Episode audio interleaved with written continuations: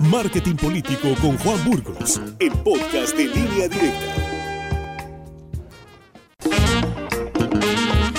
Y aquí está con nosotros en el estudio Juan Burgos. Juan, ¿cómo estás? Muy buenos días. Muy buenos días, Víctor. Buenos días a todos los amigos del auditorio. Y pues hoy vamos a regresar a la política, Víctor.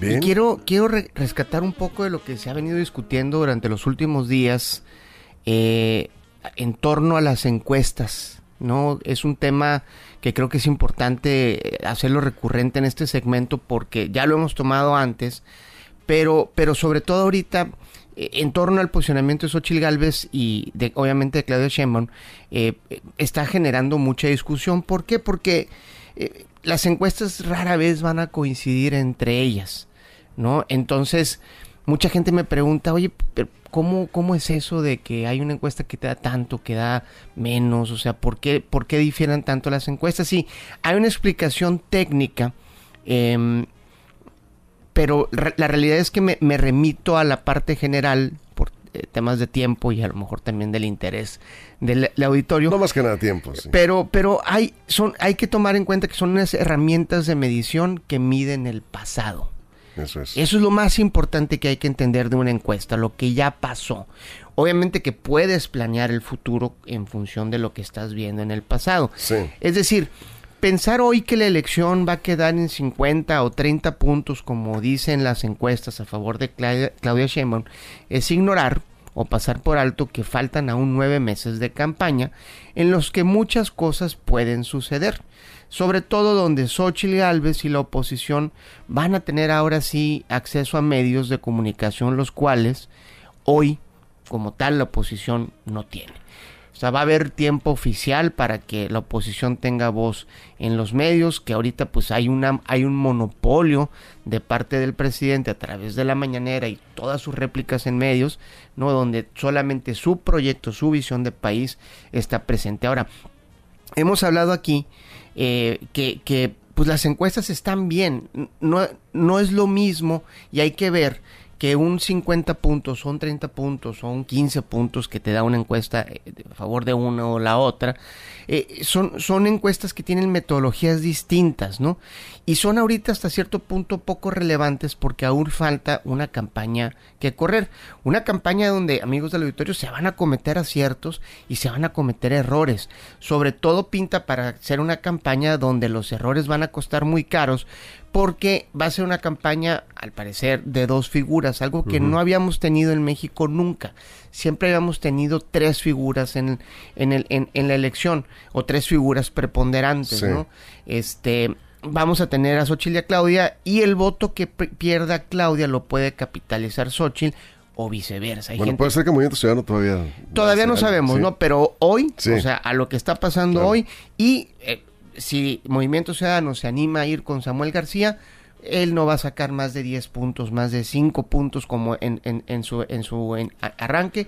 A lo mejor llega a 15, Sí. ¿no? Este, pero es una, una, una, una contienda de dos. Ahora, si Pero, va- pero, ¿cómo estimas que podría llegar a 10 o 15? ¿También con base en las encuestas que has visto? Con base sobre todo a la capacidad electoral de MC. Ajá. Hay que checar, eh, y esto es, a- hasta a esto iba, hay que checar cómo están los datos. Siempre hay que contrastar los datos electorales contra las encuestas. ¿Por qué?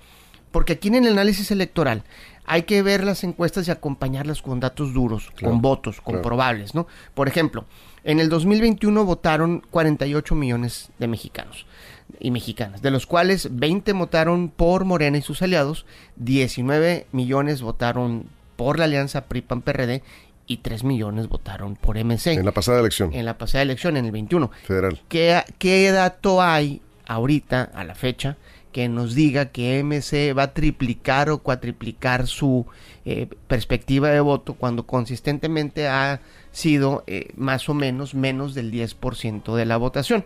Entonces hay que recordar que las alianzas también no se dieron en todos los distritos. En algunos los partidos iban por separados, pero hay un dato súper interesante, Víctor. En los distritos donde fueron juntos tanto los opositores, es decir, Morena, el PT y el Partido Verde, y por otro lado fueron juntos también el PRI y el PAN y el PRD, Morena, el Partido Verde y, y PT obtuvieron 12.8 millones de votos y la oposición PRI-PAN-PRD obtuvieron 12.5 millones de votos. Este es un dato importantísimo, donde la contienda es eh, entre dos. Entre dos, sobre todo dos coaliciones que tienen una visión de país Dos bloques, digamos. Así es.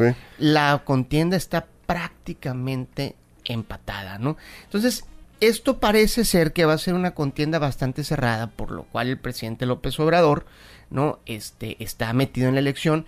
Y ojo, el, el año electoral 2021, López Obrador no esperaba que perdiera el Congreso como lo tenía. Entonces, a ver, para resumir, ¿las encuestas están mal, Víctor? No, las encuestas solo están mostrando una realidad.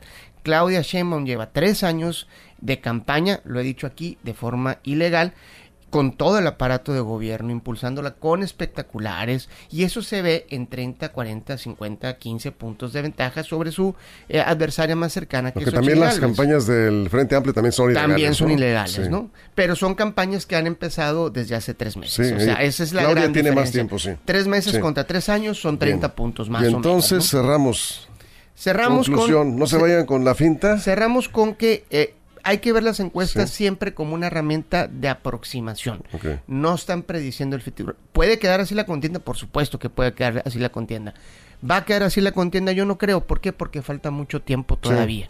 Y en ese tiempo va a haber cosas que van a ser interesantes. Falta la confrontación de las Faltan dos. los debates, eh, falta que los medios de comunicación le den los espacios a la oposición que hoy no tiene porque no tienen outlet como lo como como como sí lo tiene el gobierno federal y eso va moldeando obviamente una intención de voto que si lo vemos de nuevo a la elección inmediata anterior estamos prácticamente empatados. Bueno, lo dejamos ahí por lo pronto. Por lo pronto. Seguiremos. Si alguien quiere comentarte algo, tus redes sociales. Bienvenido a los comentarios en eh, arroba Juan Burgos en Twitter, en facebook.com diagonal Juan Burgos. Y eh, si alguien tiene un comentario más amplio que quiera explayarse más, juanesburgos arroba gmail.com. Tu correo. Mi correo. Perfecto. Gracias, Juan. Muchas gracias, Víctor. Un saludo a todos, Sinaloa. Gracias, Juan Burgos. Son las 8 con 19 minutos. Marketing Político con Juan Burgos, el podcast de línea directa.